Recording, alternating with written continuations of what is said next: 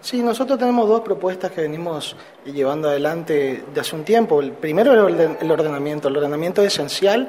Buscamos orden en el estacionamiento de las motocicletas, pero ahora surgió el tema del cobro del estacionamiento de las motocicletas. El cobro del estacionamiento de las motocicletas en el contexto de crisis que estamos pasando hoy rondaría entre unos 500 y unos 600 pesos a cada motociclista eh, que venga a estacionar al microcentro de Posadas. ¿Y ustedes qué piden? ¿Que sea gratuita? Nosotros presentamos dos proyectos. Uno es de eh, conseguir una franquicia para la que viene la gente que viene a trabajar en el, centro, que pueda demostrar fehacientemente que trabaja en el centro, y otro un, descuento escalonado de la cantidad de horas que puedan comprar por anticipado.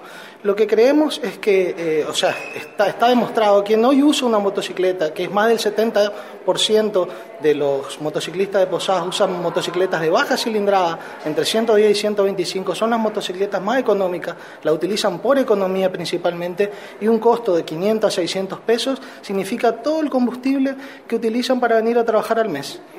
¿Y se habla se habla, digamos? Eh, ¿Le parece correcto? ¿Tendría que ser un poco menos? En el se habla de entre 2 y 3 pesos. eh, eso... Eh, en el caso de que tuvieran que pagar, ¿ustedes qué monto más o menos estarían dispuestos? Para los que trabajan buscamos que sea gratuito. Para los que vienen a trabajar al microcentro buscamos que sea gratuito, que es a quien más le afecta. Hoy un empleado de comercio gana entre 10 mil y 12 mil pesos y 500 pesos al mes, lo desbarata de su economía totalmente.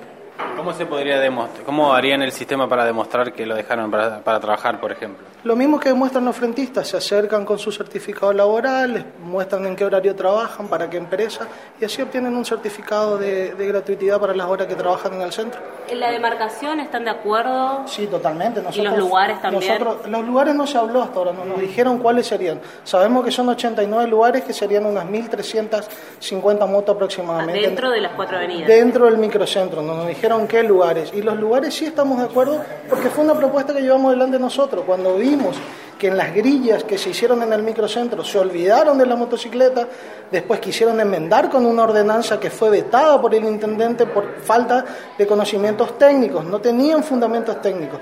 Nosotros los motociclistas, eh, usuarios legítimos, nos acercamos para brindarles asesoramiento, tanto los concejales como la municipalidad, buscando principalmente el orden en el estacionamiento del microcentro.